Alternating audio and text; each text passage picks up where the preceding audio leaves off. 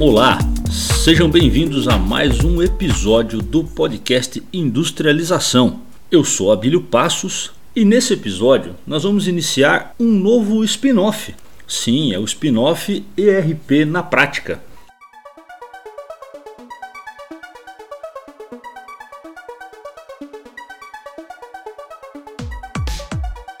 O ERP na prática surgiu de, um primeiro, de uma primeira série que o Ale fez junto com a Marcela, RP na Prática Controladoria, que vocês podem ouvir aqui no nosso feed, já conta com alguns episódios. E nesse, nessa série RP na Prática, eles resolveram falar sobre ERP, sobre a implantação de RP, sobre as coisas relacionadas a RP focadas na controladoria. E ouvindo esses episódios e conversando com a Lê, surgiu a ideia então de fazer do ERP na prática um spin-off, onde todos os meses, nós anunciamos isso lá no podcast, no episódio de aniversário do Industrialização, que a partir do mês de setembro, uma semana por mês, um episódio por mês, teremos o ERP na prática, né? como teremos também o influencer da indústria e como teremos também o podcast Industrialização e os livros para amantes da indústria. O RP na prática surgiu dessa ideia de falar sobre RP, sobre implantação de RP, sobre o uso do RP. Basicamente, a gente vai falar aqui sobre o passado, o presente e o futuro do ERP nas indústrias. E por que é importante falar do ERP nas indústrias? Para isso, a gente precisa falar um pouquinho da história do RP. E lembrando que indústria abrange muita coisa, não somente a indústria manufatureira e se você quer saber um pouco mais, um pouco melhor do conceito de indústria e do que é indústria, vá lá no primeiro episódio do podcast Industrialização, nosso primeiro episódio onde a gente explica todo o propósito e todo o contexto do que é indústria, os tipos de indústria, os segmentos da indústria. Mas aqui nós vamos falar de RP. E para entender a importância do RP nas empresas, nas corporações, nas indústrias, a gente precisa, precisa entender um pouquinho da história do RP. Além da história do RP, é importante a gente entender também o que é um RP, para que todo mundo tenha esse conceito de RP alinhado e aí a gente pode começar a entender é, o que é ERP, o que não é ERP, o que faz parte do ERP, porque nem tudo é um ERP. Mas o ERP tem, um, tem alguns conceitos básicos que eles têm que seguir. Então, em resumo, o ERP, os sistemas ERP, eles podem ser definidos como sistemas de informação integrados. São adquiridos em formas de pacotes de software comercial e têm a finalidade de dar suporte à maioria das operações de uma empresa. Eles são geralmente divididos em módulos que estão bastante relacionados aos eh, subprocessos da empresa. E esses módulos se comunicam entre si e atualizam uma mesma base de dados central, um banco de dados central. É, desse modo, as informações alimentadas em um módulo elas são automaticamente disponibilizadas para os demais módulos que dependem dessa informação. E os sistemas RP permitem ainda a utilização de ferramentas de planejamento que pode analisar impactos de decisões de produção, suprimentos, finanças, recursos humanos em toda a empresa. Trocando em tópicos aqui, então eles são pacotes de softwares, são desenvolvidos em módulos e a partir de modelos padronizados de processos, são integrados, têm uma abrangência funcional bem grande, utilizam um banco de dados corporativo, um banco de dados central e requerem sempre, sempre, em toda implantação. Já na série RP na Prática Controladoria, o Ale e a Marcela falaram sobre isso. Vão lá para entender os detalhes disso. Toda implantação de RP requer ajustes, ou no processo ou no sistema. A gente vai ter que mexer em alguma coisa, mas sempre tem onde é melhor mexer. É melhor mexer no processo, é melhor mexer no sistema. Se vocês querem saber mais sobre isso, vão lá, ouçam a série RP na prática.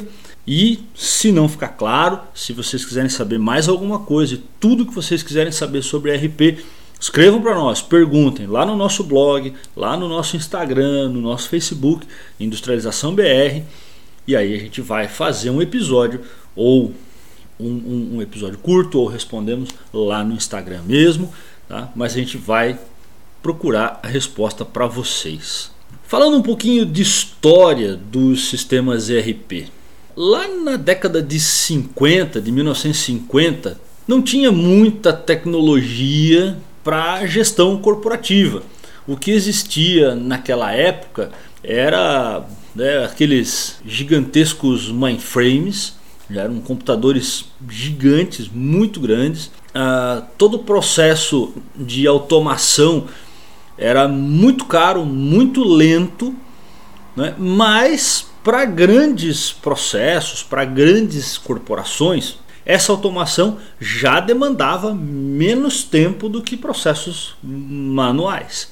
Só que isso era para poucos, porque era muito caro. Era só uma grande empresa, uma grande corporação que tinha gerava muito dinheiro e tinha muito dinheiro para bancar isso e onde a tecnologia, né, aplicada numa escala enorme, gerava aí algum ganho significativo, é, é, gerava um ROI aí um retorno desse investimento.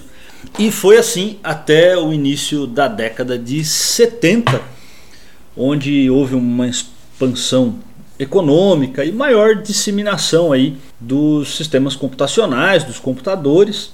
E aí começou a nascer, então qual foi a sequência aí de nascimento do ERP? O ERP ele nasceu na manufatura. Ele nasceu na indústria de manufatura. Primeiramente, as empresas começaram a, a, a, criar ali dentro do ERP a estrutura de produto, o BOM, ou Bill of Materials, a lista de materiais. Essa lista de materiais ela tinha como objetivo é, processar ali um cálculo de MRP, ou que depois foi rebatizado aí de MRP1, com o nascimento do MRP2. E o que era o MRP1? MRP1, o MRP era o Material Requirement Planning ou planejamento dos recursos de manufatura ou de materiais. Então, o MRP1 era primeiramente Material Requirement Planning, material somente materiais. E a manufatura vai ficar para o MRP2. Então, materiais. Ele lia a estrutura do produto, fazia ali o que a gente chama de explosão dessas necessidades de materiais e calculava ali então com base na quantidade de cada componente para produzir cada produto, com as datas de entrega de cada produto, gerando ali uma olhando o estoque, né? Gerando então uma necessidade de compras de materiais e de produção de produtos de materiais semi-acabados. Né? Todo produto é, acabado ele tem ali a produção de itens intermediários, os PIs, produtos intermediários ou produtos semi-acabados. O Ale e a Marcela fala um pouco sobre a importância, inclusive, dessa lista de materiais e disso tudo lá em custos, lá na contabilidade, para ver como está tudo interligado.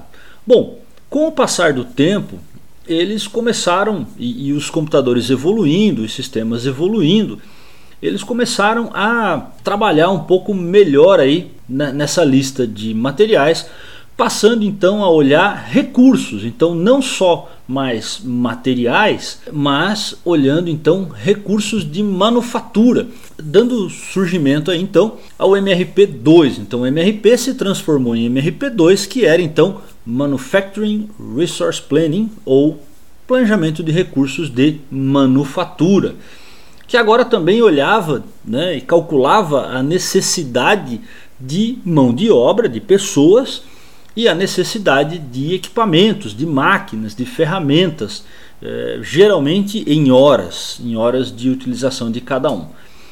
E o MRP2 só foi possível porque a gente teve aí uma evolução grande uh, na década de 1980 nas redes de computadores, né, ligando uh, os mainframes a servidores e, e, começando então na década de 80 a ter computadores na área fabril, uh, onde os, os operadores, os, as pessoas que executavam a produção já não precisavam mais fazer aquele trânsito de formulários uh, para lá para o centro de processamento de dados, que era o antigo CPD, e agora eles conseguiam fazer a própria, própria digitação e buscar relatórios diretamente nos terminais espalhados pela fábrica com essa rede.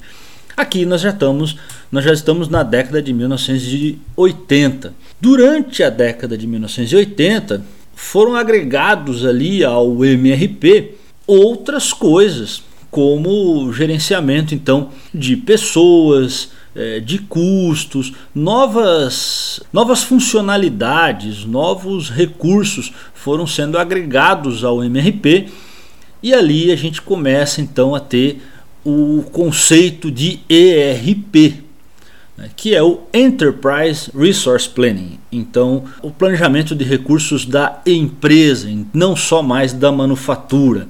Então, pegaram essa evolução? Década de 50, 60 ainda era muito primitivo, década de 70 já um pouco mais estruturado com o planejamento de recursos de materiais, MRP.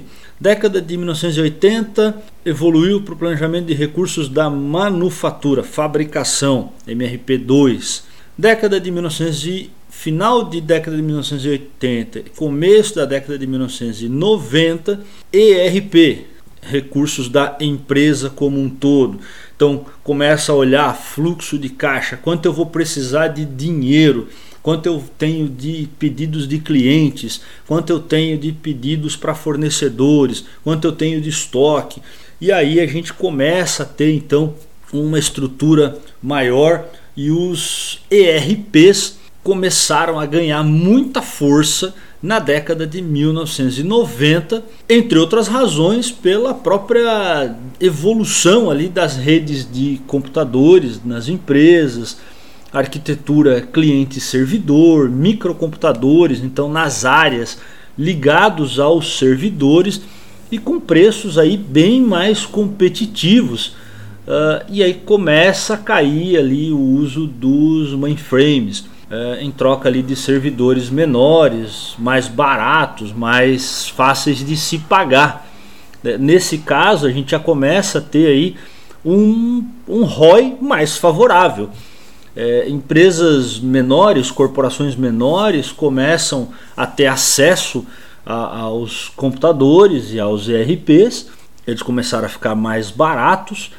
Com isso, é, a, a tecnologia e, e o conceito começa a se disseminar, até que em algum momento se achou que era modismo, mas uh, muitas empresas registraram ali é, ganhos significativos com a aplicação, com a, a, a inclusão dos computadores e dos sistemas ERPs para ajudar ali na gestão. Então essa é uma história bem resumida aqui do ERP. Uh, ah, muitas empresas de ERP surgiram, algumas conseguiram resultados expressivos ali em ganhos, se tornaram é, grandes empresas e até hoje nós temos grandes empresas de ERP, temos também os sistemas verticais, aqueles sistemas que são ligados aos ERPs. Então alguém pode perguntar, mas Abílio, a gente tem vários bancos de dados na empresa, a gente tem vários sistemas na empresa, todos eles fazem parte do ERP? Bom, numa arquitetura, num, se a gente for colocar ali a anatomia do ERP, e a gente já fez até umas brincadeiras é, é, lá no Papo de Negócios do IBA Brasil falando é, da anatomia do RP. Aqui no Industrialização vamos falar mais sobre essa anatomia do RP, vamos detalhar um pouco sobre isso. E se vocês quiserem, a gente pode fazer alguma coisa mais visual para colocar no blog ou fazer um, um vídeo no YouTube falando um pouco sobre isso. É, comentem lá com a gente, falem se vocês querem e a gente faz. Mas basicamente a anatomia do RP é um banco de dados centralizado com as informações de maior importância para tomada de decisão estratégica. Tá? Uh, depois, dentro, o, o ERP é o sistema principal, ele é o core, tudo está ligado no ERP. E aí eu tenho sistemas verticais, eu posso ter um CRM fora, eu posso ter um WMS nativo do RP ou um WMS fora integrado, eu posso ter um sistema de gestão de produção ali, né, o Manufacturing Execution System, que é o, o MES, é, gerenciando a produção, coletando é, é, informações de apontamentos de tudo que tange a produção ligados ao ERP. Nesses sistemas verticais, eles também têm um banco de dados que eles precisam trabalhar com esse banco de dados e eles mandam as informações para o ERP. Os sistemas verticais, eles podem ter, podem ter, não é uma obrigação, mas podem ter um nível de granularidade maior de dados. O que quer dizer isso? Eu tenho um nível de detalhamento maior dos dados nos verticais do que no ERP. Esse nível de detalhamento maior de dados, ele vai me permitir eh, tomadas de decisões nos níveis táticos e operacionais, ou buscar dados para efeitos de auditoria, alguma coisa assim, mas eles não são dados tão perenes quanto os dados do ERP, que podem ter um nível de granularidade menor, até para economia de espaço em banco, para que eu não gere um banco de dados é, gigantesco a ponto de ficar insustentável no futuro. Então, isso tudo tem que ser pensado. Né? A gente tem que pensar que no, no futuro esse banco de dados vai ter é, informações de 5, 10, 15, 20, 30 anos para a empresa.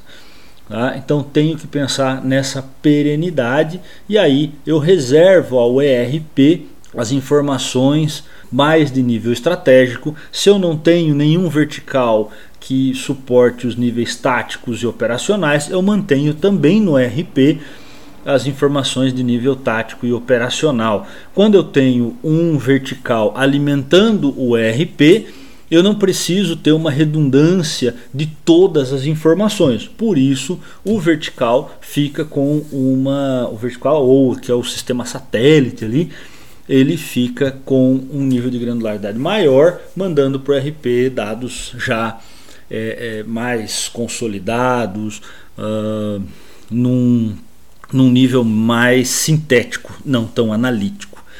Né? O nível mais sintético ele é mais resumido e o analítico é aquele mais detalhado, tá? É, que é o que tem maior granularidade de informações. Né? E por que é tão importante a gente falar de RP aqui na industrialização? Porque o, o, o tema ERP ganhou um, um spin-off, ganhou um destaque aqui na industrialização. É, não é só porque eu e o Alê viemos da, é, do, da implantação de RP. A gente vem da implantação de RP, a gente tem muitos anos aí é, de estrada implantando RP indústrias dos mais variados segmentos. Uh, creio que eu e o Ale juntos aí já temos passado aí por seguramente por mais de 400, 500 empresas uh, implantando ERP, fazendo trabalhos de reestruturação, de recuperação de ERP, uh, eh, de melhoria no processo, de melhoria no uso do ERP, solução de problemas, uh, melhorar aí os ganhos tá, com o uso do ERP. Mas então a gente tem aí uma boa experiência para falar de ERP na indústria. E, mas o RP tem tudo a ver com a indústria. Hoje não existe uma indústria, uma empresa é, que consiga viver sem um RP. Ah, mas e uma microempresa, uma pequena empresa, ela não consegue viver sem RP? Pode ser que ela até consiga durante um tempo, mas os processos vão começar a ficar pesados e a gente tem ERPs no mercado é, com um custo baixíssimo e que podem ajudar na gestão da sua empresa, aquela gestão mínima de vendas, compras, relacionamento com cliente, estoque. Se não é uma empresa de manufatura, é uma empresa de serviços, mas você tem materiais que você usa para executar esses serviços e esses, esses materiais não podem faltar. Você tem contato com os clientes, você gera nota fiscal ou de produto ou de serviço você dá entrada nas notas fiscais desses materiais que você compra. É, Para isso tudo você tem contas a pagar, contas a receber, tem um fluxo de caixa e os RPs mais simples hoje em dia já dão essas informações é, mais tratadas, né? como a gente diz no popular, mastigadas. E por isso você tem um ganho, ao invés de você ficar é, é, atualizando planilhas, atualizando cadernos, livros de, de, informações, o RP te ajuda a fazer isso e você tem tempo para fazer aquilo que é necessário para o bom andamento, fazer aquilo que dá dinheiro, fazer aquilo que gera lucro para o seu negócio. Então, o RP em todas as empresas de todos os tamanhos, ele vai trazer vantagens como qualidade e eficácia, redução de custos, agilidade, eliminar retrabalhos, eh, trabalhos manuais ali, redundância de trabalho, vai otimizar o fluxo de informações dentro da empresa, vai otimizar a tomada de decisão, né? vai reduzir o, o tempo de resposta para cada coisa.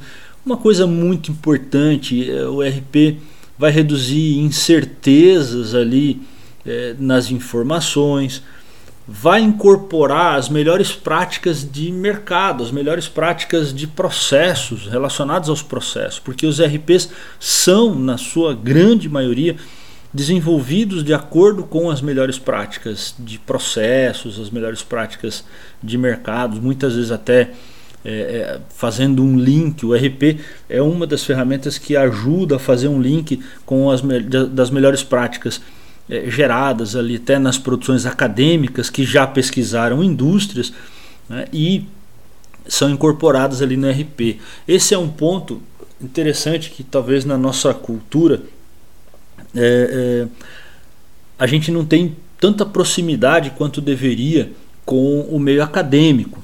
Né? E aí é um ponto que é, ainda, particularmente eu, Abílio, sou um pouco frustrado com isso, porque as nossas empresas procuram pouco as academias para trazer as melhores práticas.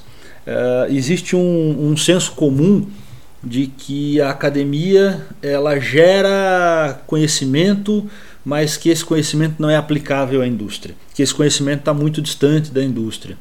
E muitas vezes o ERP faz esse link. Né? É, com relação a, a, a, esse ponto, existe uma visão talvez um pouco, um pouco curta, um pouco míope das nossas empresas. Por quê? Onde nasce o conhecimento uh, gerado na academia? Ele não nasce dentro da academia. Uh, a maioria dos acadêmicos, e, e eu já, já fui para academia, fui fazer mestrado, é, além de outros cursos. O, o Ale também foi para academia, foi fazer diversos cursos. Uh, e como que a gente gera conhecimento na academia? Pesquisando as empresas.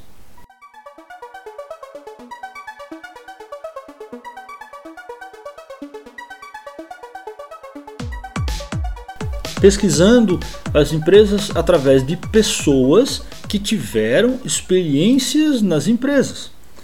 Ah, quando, quando eu fiz as minhas produções acadêmicas, eu entrevistei, é, o conhecimento não saiu da minha cabeça, eu entrevistei pessoas que tinham 10, 20, 30, 40 anos é, de experiência trabalhando nas empresas. E sintetizei essas experiências em textos. Uh, eu até tinha algumas visões das empresas, algumas visões né, de alguns processos e eu brinco, né? Já falei várias vezes, é, em, acho que até aqui no Industrialização, em algumas entrevistas e, e, e, e participações aí né, em, em podcasts e lives, eu já falei mais de uma vez que o mestrado até para mim foi um momento que eu provei, né, lá ao final foi um momento onde eu provei que eu estava errado, porque eu tinha algumas crenças com relação a, a alguns processos e pesquisando com essas pessoas, pesquisando outras produções acadêmicas para entender ali o que cada uma dizia e quais corroboravam, quais concordavam entre si, eu descobri que eu estava errado. Eu provei que eu estava errado. Né? Então, e por quê? Porque eu tinha uma visão de, de algum espectro ali das empresas e com a pesquisa acadêmica eu fui buscar uma visão maior, uma visão mais abrangente. Com essa visão, eu vi que a minha visão de empresa, de, eh, de processo, para aquele ponto específico que eu estava pesquisando, era uma visão míope. A minha visão era uma visão curta, era uma visão rasa. Né? E muitos dos sistemas ERP são desenvolvidos com base nessas produções acadêmicas, olhando um, um volume grande de empresas. A maioria dos consultores de ERP que tem aí um tempo já é, é, de voo, né, um tempo já de, de consultoria e tenha passado já por algumas empresas, traz para você essa carga de conhecimento, essa carga de boas práticas, além das produções acadêmicas. A gente também tem um apoio nas normas, nas tanto normas regulamentadoras quanto normas de padronização, como as ISOs, né, as normas ISOs uh, e os manuais de BPF, né, os manuais de boas práticas de fabricação, que são aí muito comuns. Com tudo isso, a gente, o RP pode reduzir tempo de processos, reduzir estoques, reduzir cargas de trabalho, é, especialmente aquelas atividades repetitivas que podem, que devem ser automatizadas, liberando as pessoas para trabalhar, é, olhando para o processo e pensando um pouco melhor é, em como é, é, otimizar, em como realmente é, trabalhar melhoria contínua dentro da empresa. Né? Então, consequentemente, eu tenho um melhor controle das operações né? e aí ajuda a empresa também a fazer adequação e cumprir as legislações, porque você consegue travar, você consegue é, criar processos um pouco mais aquilo que a gente chama de engessados, mas eu, eu, eu não, não uso essa palavra. É, o que as pessoas entendem como engessados é aquilo que a gente entende como padronizado. E quanto mais padronizado, mais você pode automatizar.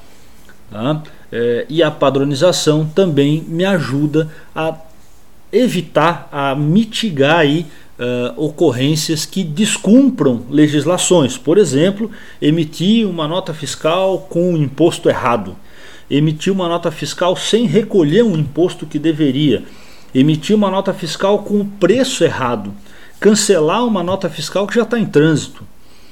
Né?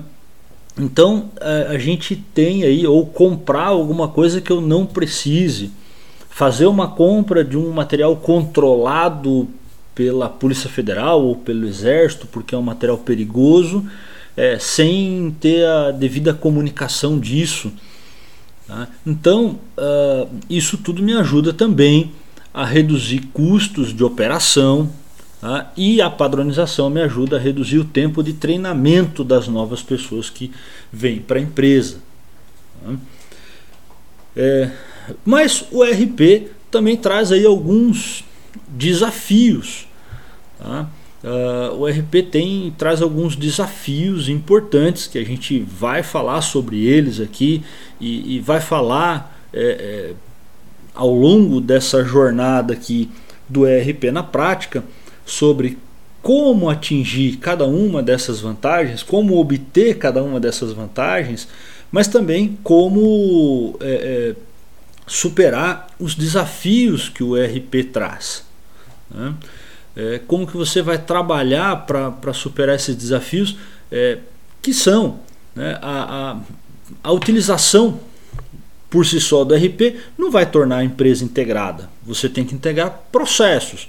O Ale e a Marcela falaram bastante sobre isso lá no RP na prática, porque começando com controladoria, e por que nós começamos com controladoria? Porque tudo termina lá. Né? Quando você vai fechar custos, é, você já fez todos os outros processos. O custos, o processo de custos está só fechando ali o que é, todo mundo já fez. E aí o que está errado? Putz, o que está errado tem que sair corrigindo de trás para frente, isso gera um trabalhão. Hoje o grande desafio das empresas é fechar custos o mais rápido possível. É, a gente tem empresas pelas quais a gente passa que eles precisam ter o custo mensal fechado no primeiro dia útil. Mas como que eu fecho o custo no primeiro dia útil? Tem que estar tá tudo certinho. Todos os lançamentos têm que estar tá corretos. Se eu tiver lançamento errado e eu tiver que ficar corrigindo esses lançamentos, eu não consigo fechar no primeiro dia útil. Como eu garanto que esses lançamentos estão todos corretos? Através de padronização e travas no processo. Né? Padronizando o processo e gerando meios, é, é, querendo ou não, o, o RP acaba usando é, muito daquilo que a gente chama lá no Lean de Pokayoke ou Pokayoke, que é, são aquelas, aqueles dispositivos, aqueles procedimentos à prova de erro. O a prova de erro é justamente para não permitir um lançamento errado. Isso deixa o processo muitas vezes é, aquilo que o, a, a, pessoa da operação reclama, né, que o processo é muito engessado. E por que, que essa pessoa reclama? Porque ela não foi devidamente treinada, ela não foi devidamente informada do porquê aquele processo tem que ser feito daquele jeito. Isso é uma falha de comunicação grande nas empresas. A gente vai falar um pouquinho, é, se vocês quiserem, eu posso trazer um episódio aqui sobre os box os boxes, além do PMBOK, do Guia Babok, o HCMBOK, os boxes importantes para quem lida com RP. Você não vai ser especialista em todos eles. Eu não sou, nós não somos especialistas em todos esses boxes, mas a gente conhece um pouquinho de cada um deles é, e a gente acaba sendo especialista em um ou outro ali, tá? Mas a gente conhece um pouquinho de cada um deles e a gente pode falar sobre a importância desses boxes. E para que esse cara da ponta saiba do que ele, o que ele está fazendo, o HCMBOK, que é o Human Change Management, ou a gestão de mudança, tem que ser aplicada na empresa, tem que ser aplicada na corporação. Então, é, é, para tornar a empresa integrada, eu tenho um trabalho muito grande aí de processos, de análise de negócios, de mapeamento correto, de gestão de mudança, de treinamento, até que todo mundo saiba o que está fazendo e aceite, trabalhe corretamente com a padronização. Eu tenho uma dependência muito grande do fornecedor do ERP. É, a, a, o fornecedor do ERP ele tem um acesso enorme às informações da empresa. Os consultores, as pessoas que estão ali têm um acesso enorme. Então precisa ter um, uma confiança, uma relação de confiança muito grande, é, uma relação de confiança e de longo prazo. Quando, quando você vai tratar, vai fechar um contrato com uma empresa de RP, é, saiba que é um, um contrato, é um, é, é, você está firmando aí um relacionamento de longo prazo. Então é, precisa ter aí uma, um, uma boa gestão de contratos, precisa ter uma boa gestão de relacionamento aí com as empresas de RP. Né? A adoção dessas melhores práticas, é, elas também vão acabar padronizando a sua empresa, né? É, tornando ela mais parecida com as outras empresas do segmento. Então, isso pode, e aí tem que ter um cuidado muito grande com isso, isso pode é, matar um pouquinho aí da criatividade. Então tem que separar muito bem o que é realmente core do seu negócio, o que não é, padronizar aquilo que não é core. E aí é, você, para não perder aí vantagem competitiva frente às outras empresas. Então tem que cuidar muito com o que vai padronizar. Isso é um ponto bem importante a ser visto. Outro desafio muito forte e que muitas empresas têm grandes dificuldades de vencer é com o uso do RP você torna é, a, a, outros processos, outras áreas, perdão, outras áreas dependentes, a, você torna as áreas dependentes umas das outras. Então, cada departamento depende de informações de outro departamento. Então, quando você elimina redundância de trabalho, eu não faço mais um trabalho para gerar uma informação que outra área já fez, que outra área já gerou. Mas é, eu dependo agora dessa área gerar informação. Né? O, faturamento não precisa mais se preocupar em olhar e gerar o estoque, mas ele só pode emitir a nota fiscal quando a área de logística colocar aquele estoque disponível. E a área de logística depende da produção, apontar a produção desse produto para disponibilizar aquele estoque. E a produção depende da, da área que alimenta a logística então de, de suprimentos, que alimenta a produção, lançar essas informações dos produtos, apontar essas informações dos produtos que foram uh, comprados e que foram usados na produção e, assim sucessivamente. Com isso, essa, com essa dependência, uh, eu tenho que quebrar os silos existentes nas organizações. E essa quebra de silos às vezes é bem complicada. As pessoas têm que se conversar, as informações têm que ter um modelo, tem que ter um formato padronizado e tem que ter um tempo. Então, uh, uh, uh, eu vou precisar praticamente aí das informações em tempo real. Né? Eu tive um caso de um cliente que ele a produção trabalhava em regime 24 por 7 né?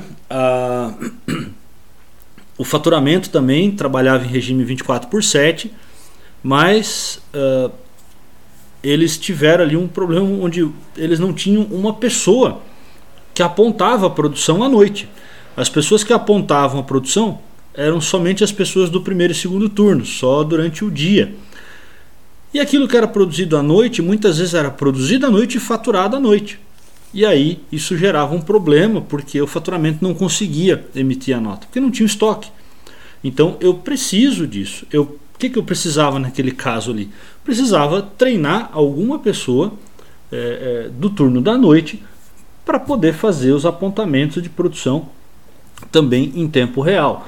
Não tem jeito. Quando tudo está integrado, todas as informações têm que estar sendo reportadas ao sistema em tempo real. Quando eu faço a inclusão de dados não confiáveis, isso também é um desafio grande, porque ele, um dado não confiável vai impactar em todos os outros processos que utilizem esse dado. Né? E para ter essa mudança toda, né, de eh, quebrar silos, pessoas conversarem, dados confiáveis, eu preciso muitas vezes ter uma mudança de cultura organizacional é, e essa cultura organizacional, ela pode ser difícil de mudar. Cultura é uma das coisas mais difíceis de mudar numa empresa. Aí entra gestão da mudança, Human Change Management, o HCMBOK. Então, só aqui nesse, nesse pedacinho a gente já falou de PMBOK, que é o, o BOK. BOK é Body of Knowledge, são os corpos de conhecimentos, uh, onde alguns institutos criam ali um livro, um manual né, de boas práticas é, para aquele fim. Então nós temos basicamente aqui o PMBOK, que é gestão de projetos, o guia BABOK ou BABOK, que é Business Analysis, análise de negócios, o BPM CBOK, que é o, o BOK para é, é, BPM para mapeamento de processos, né, o Business Process Management, uh, basicamente mapeamento de processos, gestão de processos, uh, o HCM-BOK, que é o Human Change Management, gestão de mudanças, e ainda temos alguns boxes aí relacionados a, a, a gestão estratégica, né? arquitetura organizacional, que é o TOGAF, é, temos ainda o SUIBOK, que é o, o guia para engenharia de software, né? o BOK para engenharia de software é, e desenvolvimento de sistemas. Então temos muita coisa aí, muito conhecimento a ser explorado nessa nossa série ERP na prática. Bom, indo para o final, temos aí alguns fatores críticos de sucesso na implantação de um RP.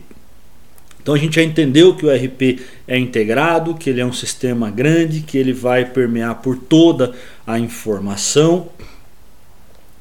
E aí a gente tem alguns fatores críticos de sucesso. Bom, os principais fatores críticos de sucesso, né, uh, listados lá pelo Caos Manifesto e, e por algumas outras publicações para a implantação de RP. Eu vou falar de alguns aqui, tá, gente? É, porque são, são muitos e, e, tem várias publicações com relação a isso.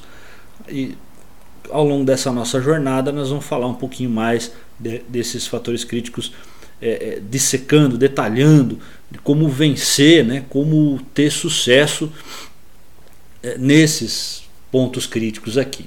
Tá? Bom, primeiro é o envolvimento das pessoas.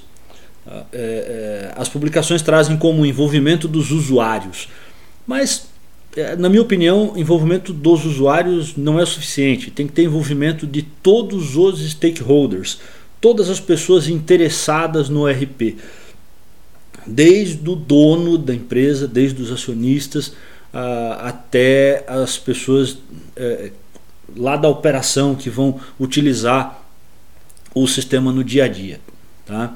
Muitas vezes eu preciso até do envolvimento de uma pessoa que não vai usar o sistema, mas é a pessoa que vai anotar os dados num papel, que vai anotar os dados num formulário e esse formulário vai ser lido por um digitador quando eu não tenho coleta automática de informação. Então, ah, hoje a gente tem tecnologia suficiente para coletas automatizadas, automáticas e tal.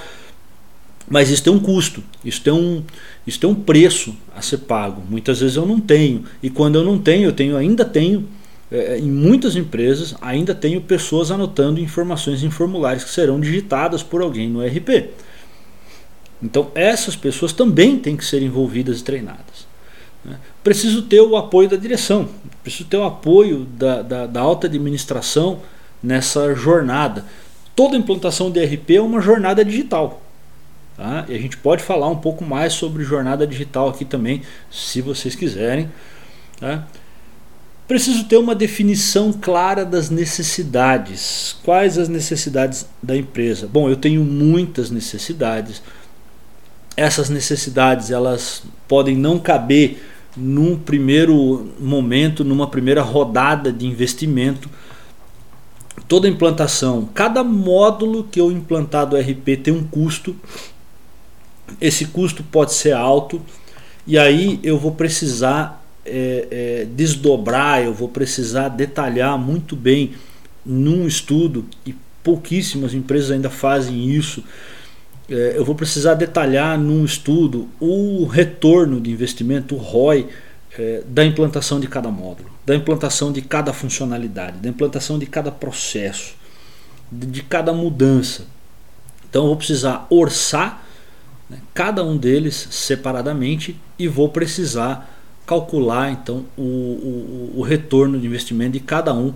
Coloco isso numa, numa lista de prioridades e aí eu posso aplicar aí ferramentas de priorização, é, desde uma ferramenta simples como a matriz Gucci, uh, olhando, claro, a capacidade de investimento ano a ano ou semestre a semestre, como é, depende como a empresa divide o seu budget, até ferramentas aí mais estruturadas como Delphi e a HP para decisões mais complexas. É, eu preciso ter um planejamento adequado com isso e expectativas realistas e aqui expectativas realistas é talvez uma das coisas mais complicadas. As pessoas têm expectativas muito exacerbadas e muito irreais com relação à tecnologia, muitas vezes pensando que a tecnologia por si só resolve o problema sozinha. E não, a tecnologia não resolve o problema sozinha. Tecnologia é uma ferramenta de apoio e, e para isso você tem que resolver muitas coisas no processo.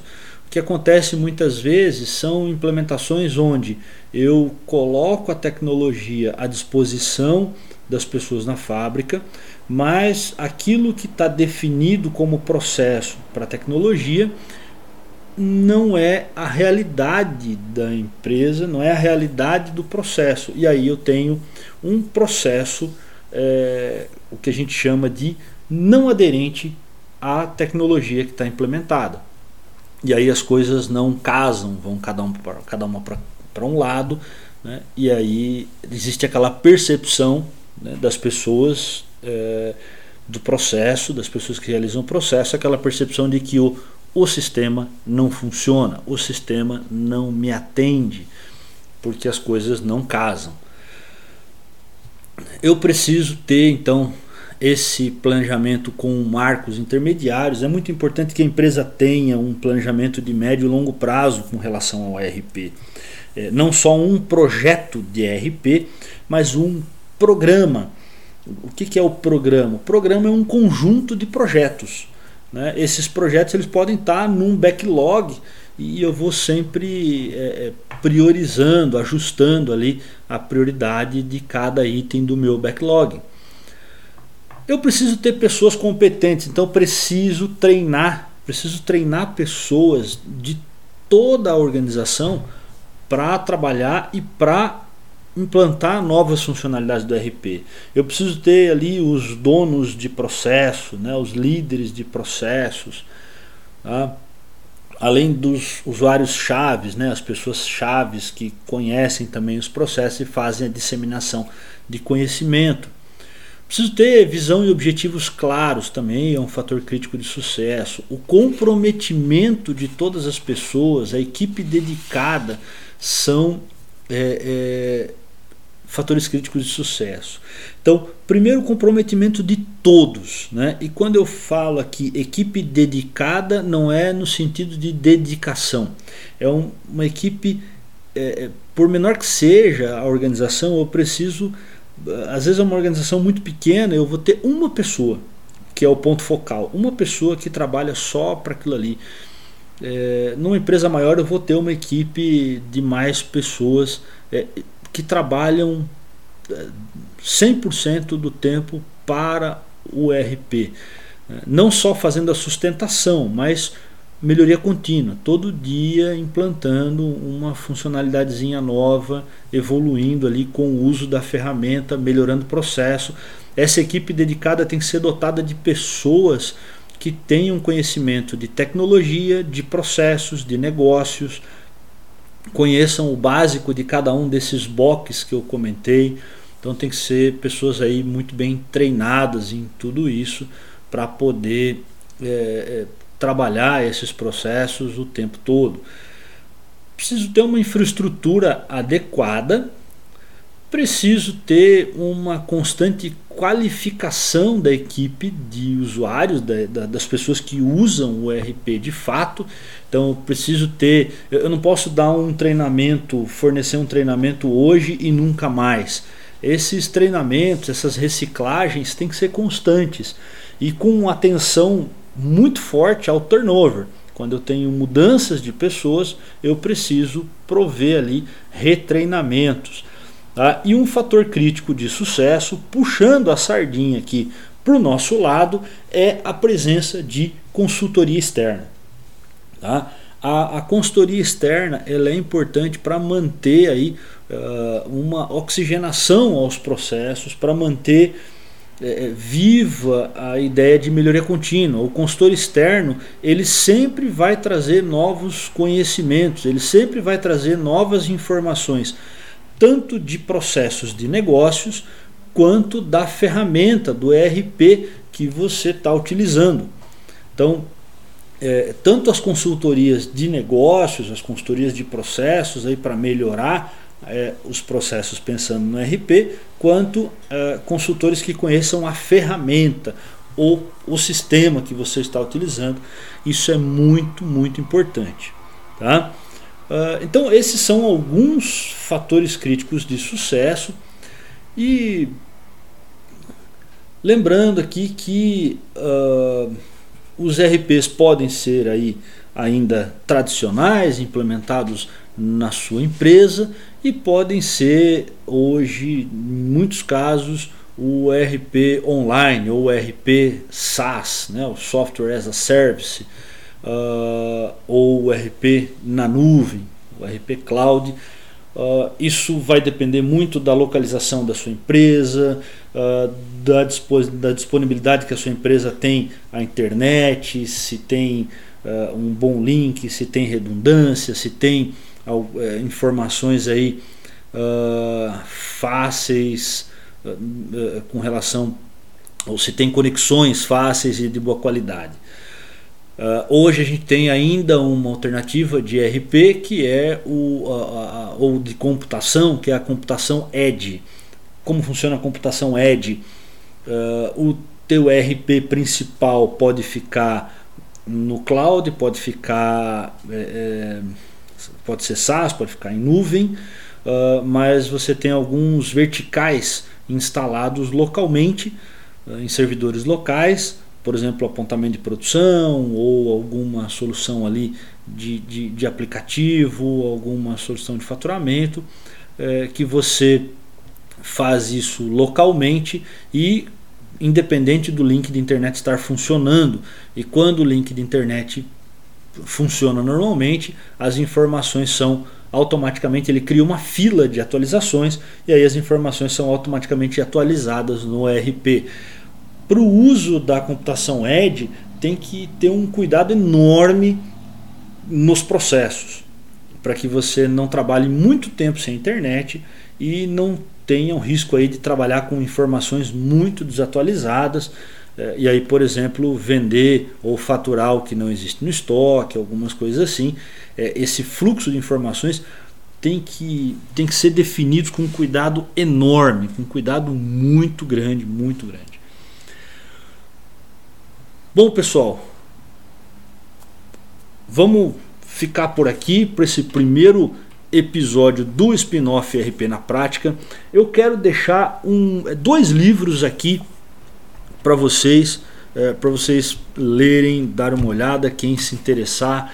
E se vocês quiserem, a gente pode fazer um episódio sobre cada um desses livros. A gente pode fazer episódios sobre esses livros aqui uh, lá no quadro, né, nos, na, no spin-off Livros para Amantes da Indústria, mas em princípio eu vou deixar esses dois livros aqui porque eles contam um pouco dessa história.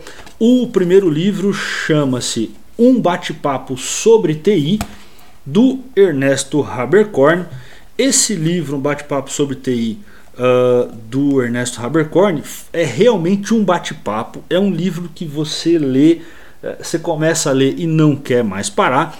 Ele é um bate-papo do Ernesto com o Mauro Viváqua de Sherman. É, eles vão realmente conversando sobre um livro, porque o Ernesto tem um outro livro, é um livro enorme, é, muito rico, que é o livro chamado Gestão Empresarial com RP. Esse livro é um livro já mais denso, mais técnico, também recomendo, mas ele é um livro uh, bastante técnico. Para quem quer ter uma ideia da história do RP, e aqui o, o, Ernesto vai contar um pouco da história dele com a micro da Siga, que foi a empresa que ele fundou, que deu origem à Microsiga e depois a TOTUS.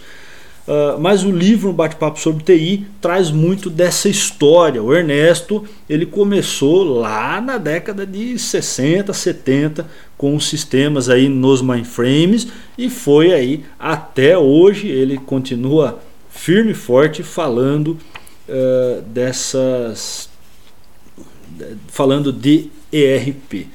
Tá?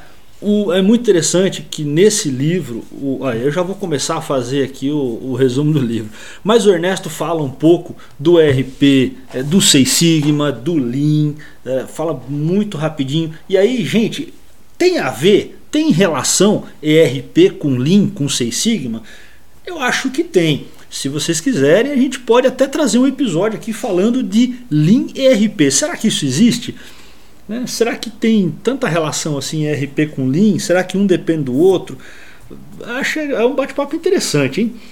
É, então esse livro ele é um bate-papo sobre esse livro, né, sobre gestão empresarial com RP. Depois ele, ele foi lançado inicialmente como um bate-papo sobre gestão empresarial com RP e na segunda edição ele já saiu como um bate-papo sobre TI, porque a evolução aí de tudo. E outro livro é o livro A Meta, do Eliahu Goldratt, que onde no livro A Meta, o livro A Meta também é um livro que eu adoro, que é, é basicamente um romance, né? É, então, quem não gosta de livro técnico pode ler o livro A Meta aí, porque tem a parte do romance, é sensacional. E o livro A Meta, o Goldratt traz um pouco dessa história do nascimento do BOM, depois o MRP1, o MRP2, até o APS e a teoria das restrições. Uh, tudo isso contado no meio de uma trama romântica ali é, do, do gerente, do diretor da fábrica. Né?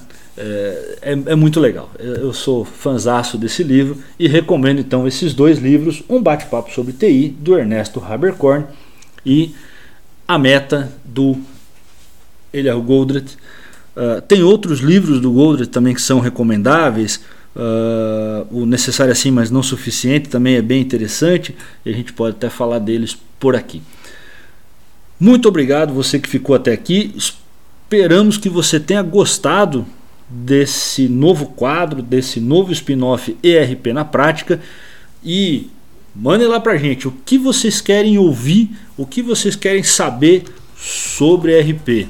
Se a gente souber, a gente fala. Se a gente não souber, a gente vai atrás, acha um especialista ou vai estudar para falar para vocês.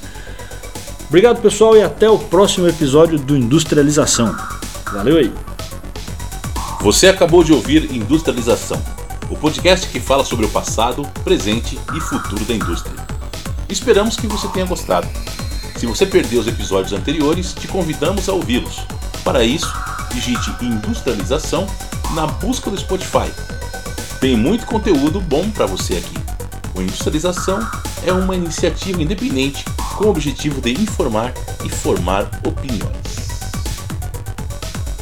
Este programa foi escrito e apresentado por Abílio Passos e Alexandre Amaro Direção e produção Abílio Passos e Alexandre Amaro. Edição Alexandre Amaro. Esta é uma produção independente.